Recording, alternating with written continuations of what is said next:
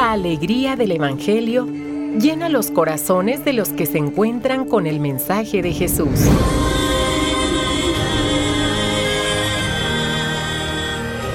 El Evangelio de hoy. El Evangelio de hoy. En voz de Monseñor Sigifredo Noriega Barceló. Escuchemos.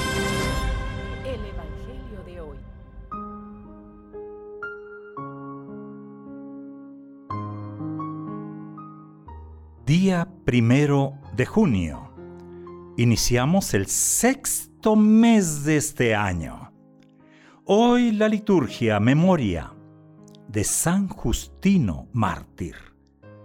Eh, me encanta, me encanta este santo. No sé si porque me ayuda a recordar antepasadas, una tía bisabuela, Justina, o también, y también, por su testimonio de los primeros mártires, defensores de la fe. Eh, él muere, eh, más bien lo asesinan el año mil, perdón, el año 165. Él defendió a los cristianos. Eh, un hombre erudito, abrió en Roma una escuela de filosofía. El año 150 escribió un libro de, donde discute con los judíos y, y además dirigió al emperador Antonino una apología de los cristianos. Un colega lo denuncia y entonces él profesó abiertamente la fe cristiana y fue condenado a muerte con otros seis cristianos. Es la última semana de Pascua. Escuchemos, ahora los dejo en manos de Dios, que puede hacerlos crecer y alcanzar la herencia prometida. Ya es el capítulo 20 del libro Los Hechos de los Apóstoles. Del Salmo 67 respondemos, Reyes de la tierra, canten al Señor. Aleluya. Y del Santo Evangelio según San Juan. En aquel tiempo Jesús levantó los ojos al cielo y dijo, Padre Santo, cuida en tu nombre a los que me has dado, para que sean uno como nosotros. Cuando estaba con ellos, yo cuidaba en tu nombre a los que me diste. Yo velaba por ellos y ninguno de ellos se perdió, excepto el que tenía que perderse, para que se cumpliera la escritura. Pero ahora voy a ti, y mientras estoy aún en el mundo, digo estas cosas, para que mi gozo llegue a su plenitud en ellos. Yo les he entregado tu palabra y el mundo los odia, porque no son del mundo, como yo tampoco soy del mundo. No te pido que los saques del mundo, sino que los libres del mal. Ellos no son del mundo, como tampoco yo soy del mundo. Santifícalos en la verdad. Tu palabra es la verdad. Así como tú me enviaste al mundo, así los envío yo también al mundo. Yo me santifico a mí mismo por ellos, para que también ellos sean santificados en la verdad. Palabra del Señor. Ya estamos en el capítulo 17 del Evangelio según San Juan. Es esta oración de Jesús, oración profunda, oración comprometedora, no es tanto pues que ya se esté despidiendo y ya se desocupa, no, no, no. La oración compromete siempre.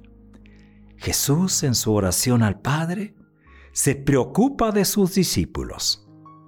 Se preocupa de lo que va a suceder en el futuro. Igual que durante su vida Él cuidó a los suyos para que no se perdiera ni uno, a excepción de Judas. Pide al Padre que los cuide de ahora en adelante, porque van a estar en medio de un mundo hostil.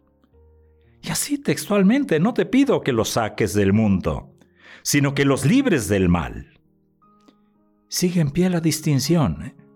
Los discípulos de Jesús van a estar en el mundo, Son enviados al mundo. Como tú me enviaste al mundo, así los envío yo también al mundo. Pero no deben ser del mundo. No son del mundo, como tampoco yo soy del mundo.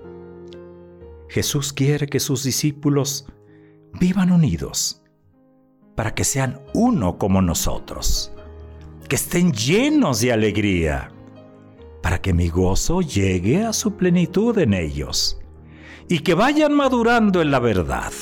Santifícalos en la verdad. Recuerdo de estudiante de teología eh, haber ido a, un convento de monjas y, este era el letrero que había.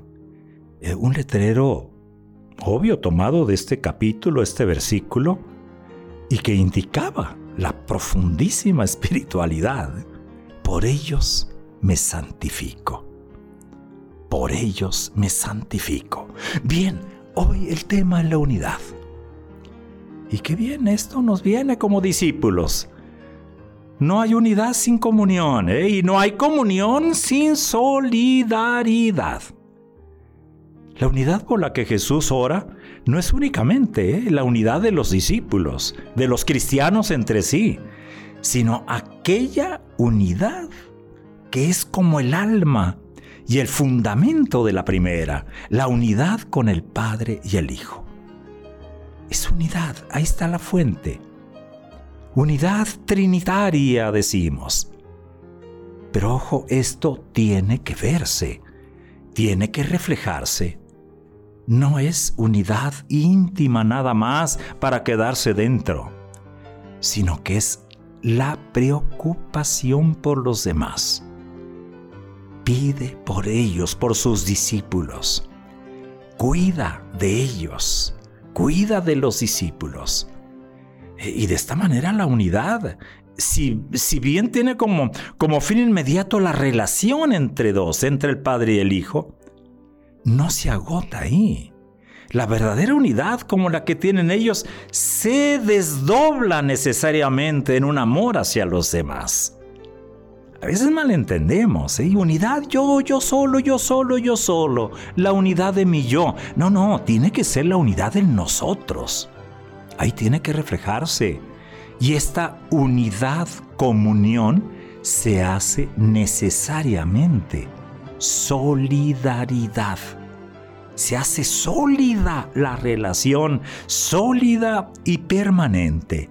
Y la solidaridad no es porque el otro acepte vivir la unidad, ¿eh? ni siquiera porque ofrezca algunas muestras de que, de que está convertido, no, no, es sencillamente porque quien experimenta la común unión derrama muestras de amor solidario hacia todos sin excepción.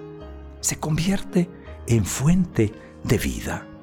Estamos terminando ya esta última semana de Pascua. El Espíritu Santo es el Señor y dador de vida. Es el autor de la unidad. Por eso voy a ir diciendo algunos versículos de la secuencia que vamos a, escuchar y con la que vamos a orar el próximo domingo. En esta ocasión digo como oración las tres, los tres primeros versos. Ven Dios Espíritu Santo, y envíanos desde el cielo tu luz para iluminarnos. Ven ya, Padre de los pobres, luz que penetra en las almas, dador de todos los dones, fuente de todo consuelo, amable huésped del alma, paz en las horas de duelo. Haz este día un día en el que trabajes por la unidad, pero no olvides unidad, comunión, solidaridad. Van unidas y entonces sí, seremos sinodales. Buen día.